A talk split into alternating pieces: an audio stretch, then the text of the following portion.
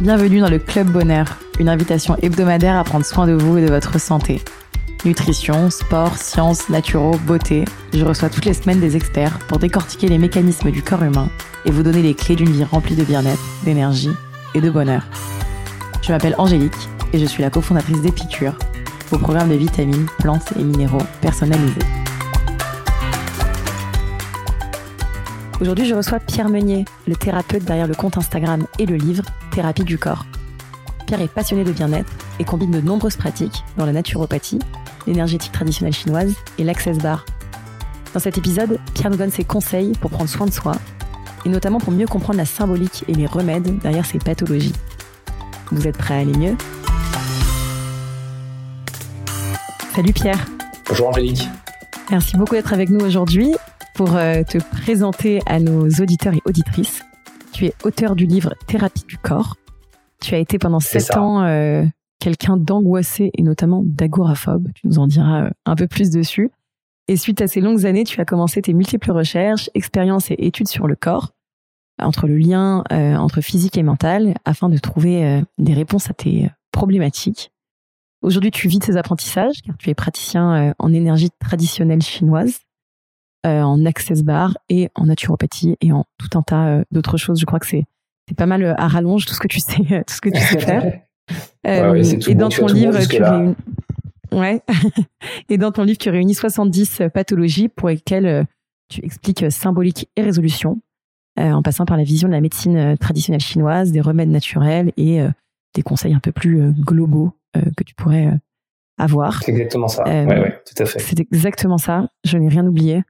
Tu, tu, as, tu as tout bon, euh, c'est parfait, c'est un, une très bonne introduction. en plus, peut-être de mentionner que tu as un compte Instagram euh, euh qui cartonne avec 175 euh, 000 followers, euh, où notamment, effectivement, tu traites de tous ces sujets-là par, par tous les biais et toutes les disciplines, en tout cas, que, que, tu, que tu maîtrises. Eh ben, j'essaye.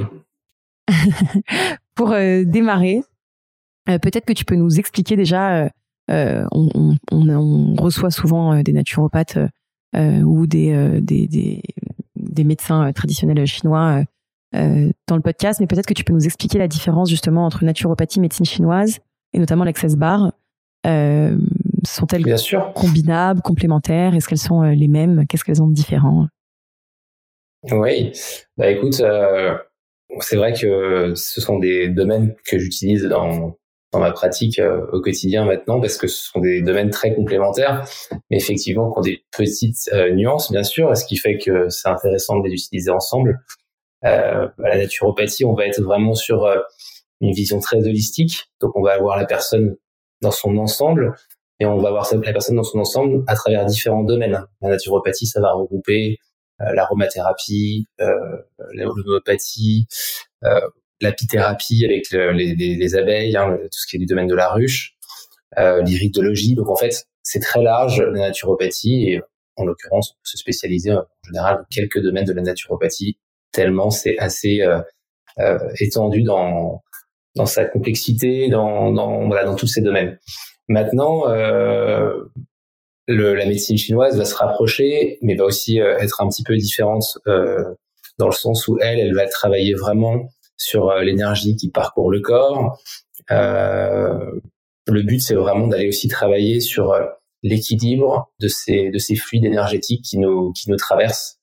Euh, et là, on est vraiment plus censé euh, travailler sur vraiment donc à proprement parler l'énergétique pure, euh, dans le sens où le chi, c'est une énergie qui circule dans le sang, et cette énergie, plus elle va être, plus elle va circuler de façon harmonieuse, plus on va être équilibré, stable, dans nos émotions, dans notre façon de voir euh, la vie en général, et puis aussi euh, de renforcer notre système immunitaire, ce qu'on appelle notre énergie défensive euh, Wei Qi en médecine chinoise. Euh, donc ça, c'est vraiment l'autre axe, mais qui va voilà se rejoindre dans la naturopathie puisqu'on est aussi sur une vision très globale qui va aussi travailler sur les causes du problème de la pathologie qui est à traiter. Et c'est ce qui fait que c'est très intéressant euh, de, les, de les relier. Et Access Bar, pour finir, c'est une approche qui, elle, énergétique, mais externe, dans le sens où on va aller travailler euh, à l'aide d'un praticien euh, sur une approche où le praticien va servir de canal, en fait, uniquement, un petit peu, j'ai envie de dire, comme le Reiki. Euh, sauf que là, on va travailler sur 32 points bien spécifiques au niveau de la tête, qui sont en lien avec des, des émotions, des façons de penser, des, euh, des schémas. Et euh, le but, c'est de réharmoniser euh, ces, ces points-là pour que l'énergie, bah, à nouveau, soit quand elle est trop en vide ou soit quand elle est trop en plein, bah, soit rééquilibrée. Voilà. Donc on, on, voit bien vraiment que les trois sont très complémentaires et que les trois cherchent vraiment à, à, à rétablir un petit peu l'homéostasie, c'est-à-dire vraiment que le corps puisse se régénérer lui-même. Et c'est ça qui est, euh, voilà, c'est ça qui est génial. Une fois que, une fois que tout circule bien, tout se, tout se répare de lui-même. Le corps est assez magique pour ça. Oui, parce que c'est des, euh, c'est des pratiques qui, euh, qui insistent quand même beaucoup sur la prévention et sur le fait de dire que plutôt effectivement que de soigner la conséquence et donc qui va être soit le mal de ventre, l'acné ou je ne sais quelle autre conséquence, on va plutôt effectivement faire en sorte que que le corps lui-même s'autorégule et, et, n'est pas ses mots entre guillemets. Exactement. par la naturopathie, la médecine traditionnelle chinoise, l'access bar, tout ce que tu fais, à ton sens, on peut guérir tous nos petits maux euh, du quotidien ou euh, ou pas forcément. Enfin, j'imagine que évidemment, on ne parle pas des, maladies lourdes euh, qui méritent un vrai traitement médical, mais sur les des choses qui sont plus de l'ordre du quotidien ou chronique, il y a une solution pour chaque problème. Alors, effectivement, moi je pense, je du principe que c'est vrai que si on arrive à réguler l'énergie, qu'elle circule de façon harmonieuse, on n'est pas censé avoir de troubles. Donc à partir du moment où on va travailler en prévention, forcément, en amont, on va pouvoir euh, déjà avoir un impact là-dessus. Après, sur euh, le fait de pouvoir traiter tous les mots, bah, oui et non, en fait, ça va, ça va être encore une fois une question de savant mélange entre la médecine allopathique et la médecine, euh, les médecines douces, hein, la, naturopathie en l'occurrence et la médecine chinoise et, et Access Bar aussi. Mais le but, c'est vraiment de voilà, de faire au cas par cas en fait. Maintenant, effectivement, il y a des choses qu'on peut vraiment très bien traiter en, médecine douce, euh, des petits mots du quotidien euh, qui sont très intéressants à voir sur cet aspect-là, comme les, les maux de tête chroniques, les, les, les sciatiques, les, les, dérèglements un petit peu hormonaux. Euh, voilà, ce, il y a quand même un, champ d'action qui est très large. Et puis, euh, de temps en temps, bah, effectivement, il faut avoir recours, euh, si on a exploré toute la piste naturelle, à peut-être de temps en temps euh, la médecine allopathique pour euh, euh, rééquilibrer dans un premier temps quelque chose qui a été trop tiré sur, quand on a trop tiré sur la corde. Parfois c'est un petit peu difficile de revenir au centre avec les médecines douces. Ou alors il faudrait vraiment j'ai envie de dire un traitement suivi presque quotidien. Donc il faut plus on s'y connaît plus on plus on peut agir aussi bien sûr là-dessus. Et comment est-ce qu'on peut se comment est-ce qu'on peut prendre conscience justement de son manque d'énergie ou euh, du fait que l'énergie circule mal. Euh, comment est-ce qu'on parce que évidemment si on a des vrais mots énormes euh, de digestion, de, de, des vrais des vrais gros problèmes où on commence vraiment à aller chercher des solutions. Est-ce qu'il y a des signes distinctifs qui nous permettent de nous rendre compte que là on est justement en train de tirer sur la corde, de trop tirer sur la corde? Bien sûr. Bah, les premiers signes, ça va être les, la fatigue bien sûr, mais la, les, un petit peu les troubles de, de la mémoire, euh, les difficultés de concentration, et puis euh, ça peut être aussi des problèmes de transit. Euh, par exemple, si on a d'habitude un transit qui fonctionne plutôt bien, en fait, il va falloir partir du, de la base et voir si par rapport à notre euh, notre façon d'être euh, au, au, quotidien, il y a quelque chose qui n'est plus pareil. Mais pour le repérer, euh, ça va être vraiment ces petits signes-là, euh, de la fatigue, un manque d'entrain, par exemple, des problèmes effectivement digestifs dont tu parlais tout à l'heure, euh, des choses qui qui doivent pas être là euh, d'habitude et euh, sont des signaux. Euh, et effectivement, il vaut mieux les, les écouter le plus tôt possible pour pouvoir agir. Bah, effectivement, avant que l'excès étire trop sur la corde dont on parlait juste avant et que ben et puis il y a un petit peu trop de de difficulté à revenir au centre euh, avec les médecines douces. Tu parles notamment euh, des symboliques, des pathologies. Mhm. Qu'est-ce que ça veut dire? Est-ce que tu peux peut-être nous en dire plus sur la symbolique d'une pathologie? Bien sûr. J'adore cet aspect, moi-même que j'ai beaucoup utilisé pour ma, ma, propre expérience, les propres soucis que j'ai pu rencontrer. Et je trouve ça passionnant d'aller essayer de comprendre justement toujours l'origine du trouble et d'essayer de, de, se dire tiens euh, qu'est-ce que pourquoi je me suis euh, pourquoi j'ai mal au genou en ce moment? Pourquoi j'ai mal à la cheville en ce moment? Ou euh, pourquoi j'ai mal à la nuque en ce moment? Voilà. Et euh, la symbolique ça ça donne une clé c'est toujours à titre indicatif mais c'est vrai que plus de 90% du temps ça, ça tape quand même dans le mille quand on a voilà moi j'ai essayé de recueillir dans mon livre vraiment toutes les sources que je connaissais autour de moi, mon expérience personnelle aussi, les expériences que j'ai eues avec à travers mes patients. Et c'est vrai que ce que ce que j'apprécie, c'est euh, bah, c'est effectivement le, la complémentarité d'informations entre euh, cette symbolique et puis après euh, les visions de la médecine chinoise euh, que que que j'explore aussi dans, dans, le livre en complément de de cette approche symbolique pour justement comprendre pourquoi euh, comment fonctionne l'énergie et comment elle interagit sur nos émotions donc, euh, donc de la symbolique, des nausées. On va voir qu'il y a quelque chose avec le foie, par exemple, euh, mais avec nos, avec notre vécu et qu'est-ce que ça exprime par rapport à nos, à nos peurs, par exemple, ou à nos, à nos expériences à venir ou, ou autres qui peuvent affecter euh, notre façon d'être et euh, avoir un impact physiologique. Par exemple, si euh, moi là, je, je, je, fais une crise d'eczéma euh, ce matin, mmh qu'est-ce qu'on peut en déduire? Euh, l'eczéma, ça va être vraiment. Ça m'arrive pas mal. Hein. D'accord. Ok, bah écoute, l'eczéma, c'est vraiment en lien avec le stress. Hein. Clairement, on est sur, euh, on est sur une, une, expression de ton corps qui va manifester quelque chose euh, qui est difficile pour lui à, au niveau de l'adaptation. Donc, ça va créer souvent euh, de la chaleur dans le sang, euh, l'énergie va vraiment avoir tendance à bouillonner un petit peu. Et effectivement, euh, cette énergie qu'on devrait euh, exprimer par, euh, euh, ça peut être des cris ou de taper dans un coussin ou d'écrire ou de, et puis aussi d'avoir des retours au calme suffisants par la suite pour pour que ça se calme. Bah, cet eczéma, il va vraiment manifester, voilà, un lien avec à la fois la, peau, donc l'organe externe quand même du, du de l'élément métal en médecine chinoise qui est qui rejoint le, le, poumon et gros intestin. Et là, on est vraiment sur euh, l'expression première euh, de la tristesse. Donc c'est cette, euh, cette émotion-là qui prime. Ça ne veut pas dire que forcément tu es triste, mais ça veut vouloir dire qu'il y a quelque chose qui est caché de l'ordre de la tristesse derrière. Donc peut-être à explorer aussi quand même. Maintenant c'est c'est toujours là, c'est on est sur la partie haute. après il faut aller chercher plus en détail. Mais voilà ce que ça peut amener sur l'eczéma. Donc vraiment un lien avec le stress en dehors du fait bien sûr que le côté alimentaire a un énorme impact également, parce que les deux sont interdépendants, euh, avec les avec les problèmes de peau. Bah, c'est une bonne transition parce que j'allais justement euh, te demander euh, euh, ton point de vue sur sur bah, l'alimentation, où effectivement c'est souvent multi-causes, euh, que ce soit effectivement l'eczéma ou de l'acné ou des problèmes de ventre, ou euh, parfois on peut vraiment aller chercher la cause directement qui est très euh, alimentaire. Quoi. Moi, je sais que pour avoir fait de l'eczéma à une époque, tout de suite, je me suis dit, bon, je vais aller chercher mes intolérances, mes allergies, c'est sûr que c'est ça.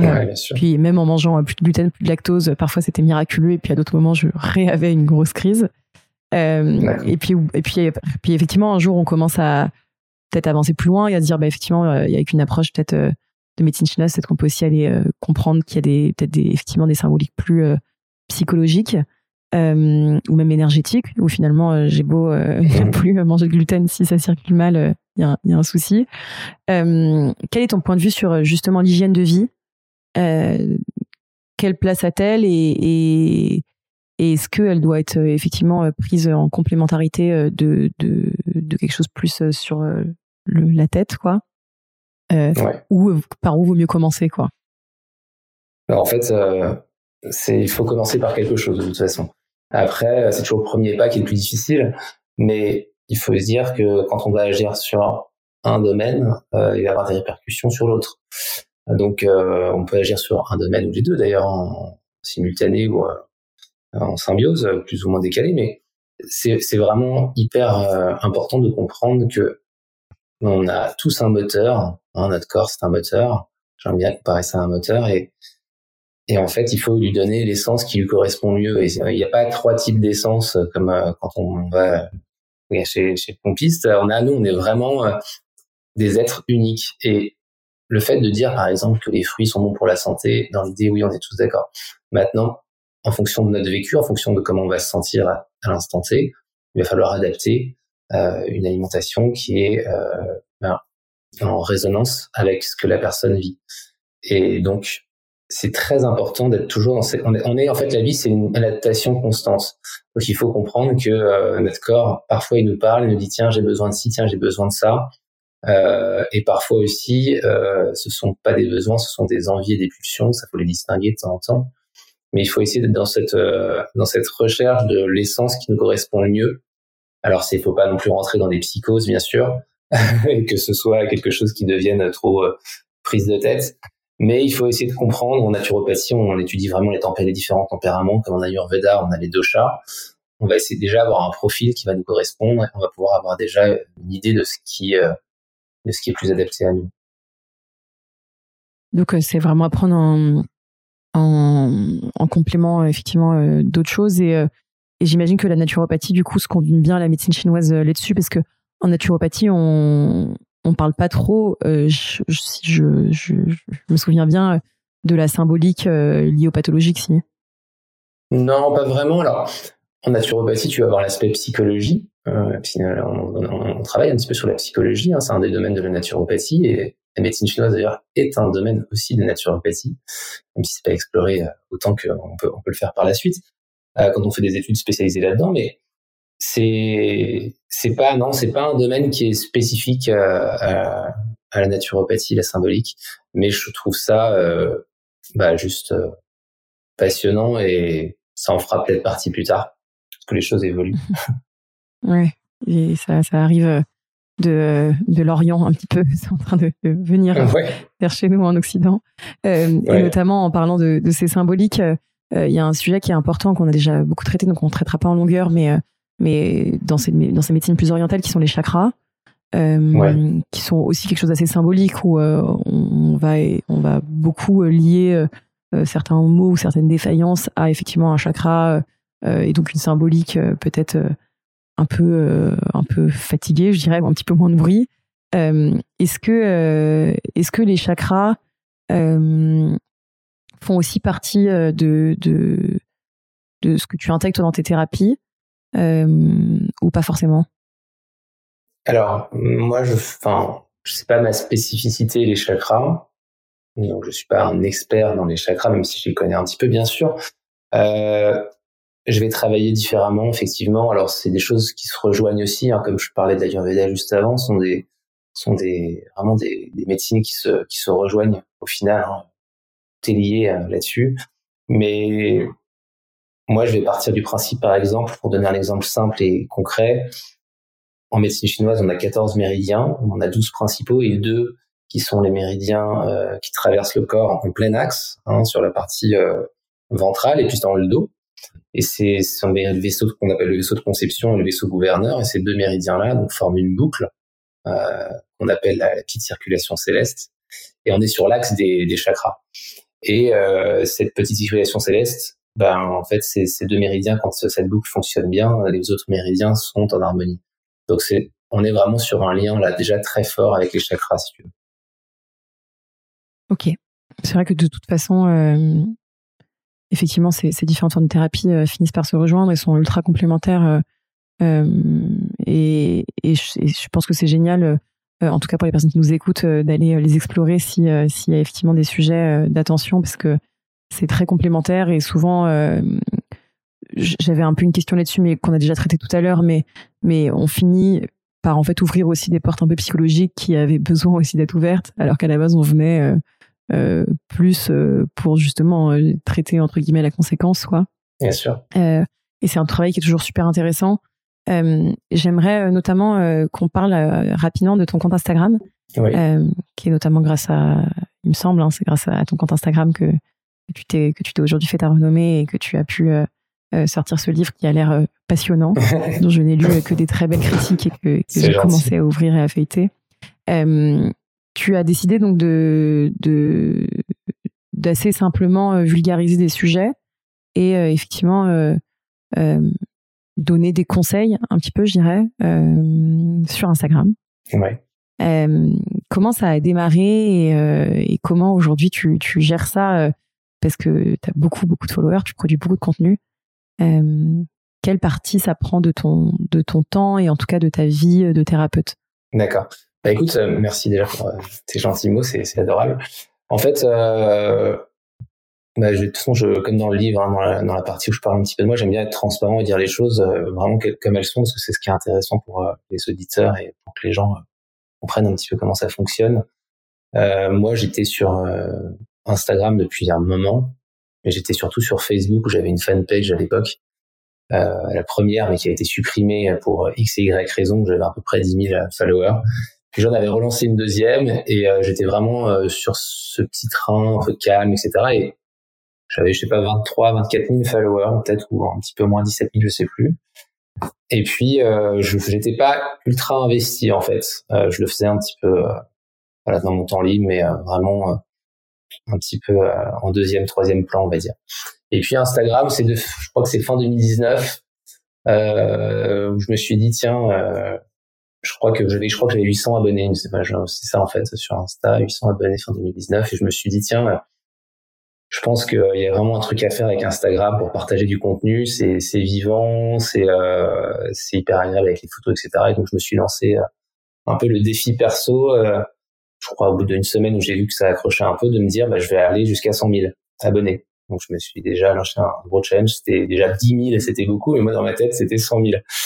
Bon, et du coup, euh, bah, ça a été euh, beaucoup de beaucoup, de travail perso, beaucoup de recherche, beaucoup de compréhension de comment fonctionne Instagram aussi, beaucoup de difficultés aussi parce que moi, je sortais un peu de ma zone de confort euh, sur différents domaines. Je commençais à me mettre à enregistrer des, des, des podcasts, à faire des choses que j'avais pas l'habitude de faire, à, à, créer des programmes aussi santé que j'ai créé un programme sur les angoisses notamment et puis, euh, et puis ça m'a pris, donc en fait, pour tout dire, de 2019 à... C'est 2019 ou 2018, hein, j'ai un petit doute, je t'avoue, fin 2019, fin 2018, mais c'est, un des deux, en tout cas. Donc ça fait deux, sur deux, trois ans, on va dire. Et j'étais à 4, 5, euh, voire 6, 7, 8 heures, parfois 8 euh, heures, 9, 10 heures même sur, euh, sur Instagram, enfin sur, sur les réseaux pour, pour travailler sur tout ça. Donc il y a des jours où ça me prenait vraiment énormément de temps. Euh, sachant que tout en temps je finissais vraiment de bosser à 22h30 et que je m'endormais euh, épuisé, on va dire. et ça a été vraiment énormément de travail. Donc, faut pas se dire que ça tombe du ciel non plus. Euh, mais euh, mais là, j'ai ralenti un peu le rythme depuis euh, depuis que le livre est sorti. Là, je me calme un petit peu quand même. Euh, alors, j'ai eu des community managers, j'ai eu une graphiste, j'ai eu des gens qui m'ont aidé autour de moi, bien sûr. Euh, mais tout ce que je publie sur le, la page, c'est moi qui le fais, c'est moi qui réponds aux questions, c'est moi qui essaye de répondre aux questions. Maintenant, il y en a beaucoup en DM, donc ça devient compliqué. Euh, voilà, mais en fait, c'était vraiment, euh, bah, une fois que les 100 000 sont passés, après, c'était vraiment, euh, c'est vraiment déjà un cap. Et puis après, ça a été effectivement la proposition du livre qui est tombée. voilà, plein de choses qui sont enchaînées. et donc, du coup, bah, c'est vrai que ça fait un, ça fait un beau projet. J'ai encore des idées derrière la tête, mais je vais prendre un peu, un petit peu de temps pour moi quand même là euh, pour relâcher un peu le rythme parce que c'est vrai que les écrans, euh, j'ai beau le dire à mes abonnés, mais effectivement les écrans tout le temps sur le téléphone, c'est pas idéal. Ouais, ça rend pas heureux. Euh, et c'est et il faudrait éviter que tu tombes en burn-out, sachant que c'est quand même un sujet dont, euh, dont tu parles toi-même déjà beaucoup. Euh, après, les cordonniers sont toujours les plus mal chaussés. Donc, fais attention à ça, chose-toi bien. Exactement. Euh, et pour juste rebondir sur ce sujet du burn-out, tu parles en ce moment pas mal euh, d'anxiété et de burn-out sur ton compte Instagram. Mm-hmm. Euh, est-ce que tu aurais, c'est une période toujours un peu avant les vacances, un peu dure, je trouve. les gens sont toujours un peu éprouvés, ont hâte des vacances, un peu aussi un espèce de, une espèce de charge mentale, des, des week-ends, de, de plein de choses à régler avant les vacances. Euh, puis c'est aussi des moments où on réfléchit un peu à la suite, à la rentrée. Euh, ça peut parfois un peu angoisser, euh, alors qu'on n'est même pas encore parti en vacances.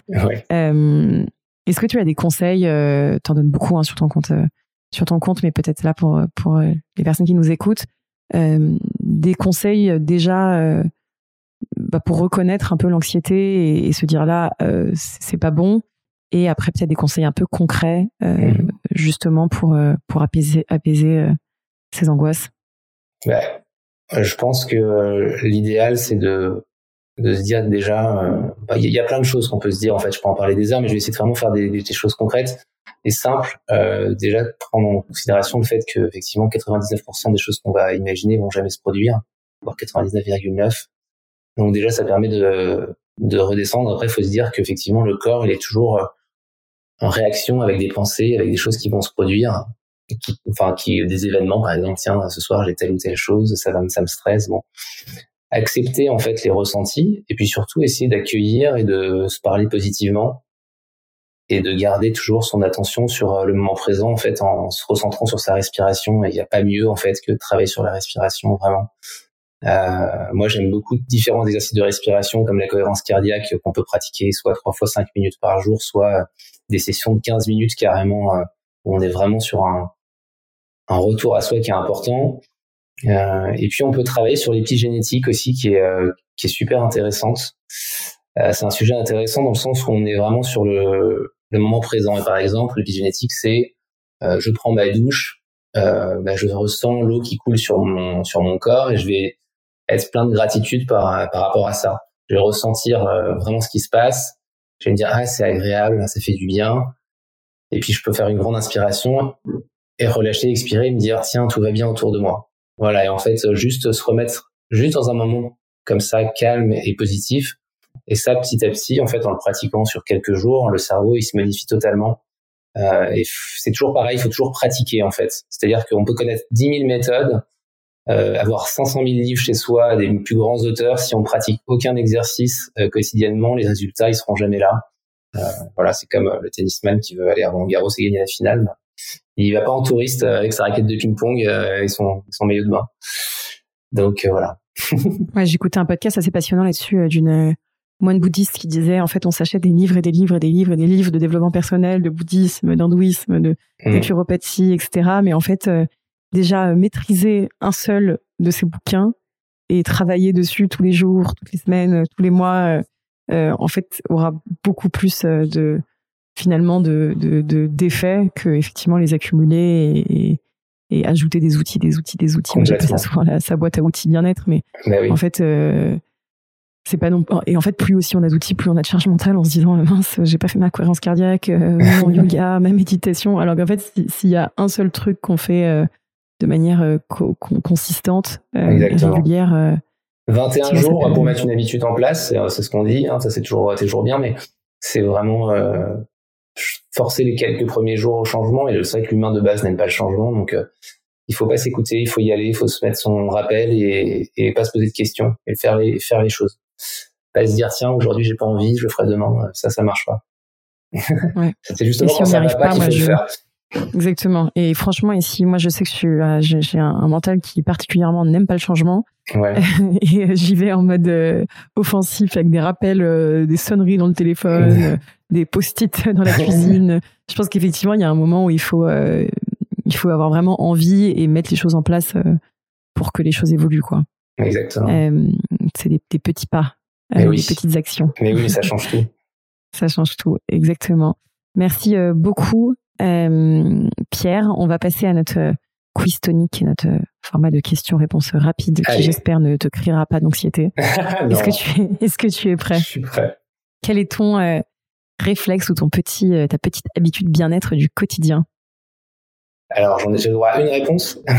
tu peux, si tu veux, tu peux en donner plusieurs. Non, en fait, bah, ça va être vraiment la, la, respiration, clairement. La respiration. Marcher dès que possible. Dès que je peux marcher, je le fais.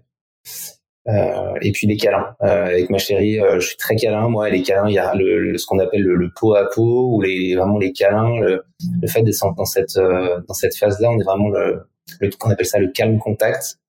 C'est c'est très apaisant pour le, cerveau. Donc ça, c'est ça c'est idéal. Trois petites choses simples, mais on nous le dit, on nous le dit rarement en plus. Si tu avais un livre à nous conseiller.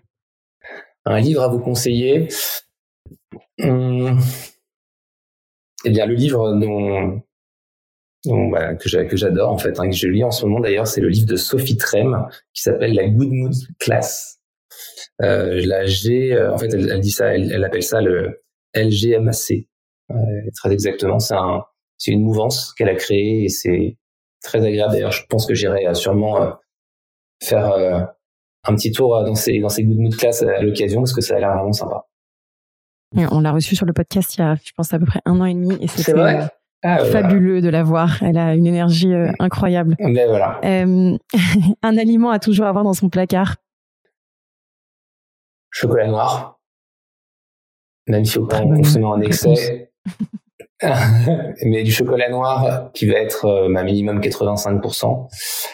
Et ça peut même être du, du 100%. Mais du chocolat noir au cas où on a un petit coup de, de stress ou euh, c'est, un petit peu l'aliment qui peut être qui peut être vraiment intéressant même si on dort mal ou si euh, tout d'un coup il y a un petit peu de presque de la, de la caféine un petit peu dans le, dans le chocolat noir donc c'est un petit peu toxique hein, c'est un alcaloïde un petit peu pour le, le foie mais comme ça en petite dose, ça peut être quelque chose qui peut qui peut porter secours dans des petits moments de, stress. Mais pas consommer en excès, bien sûr.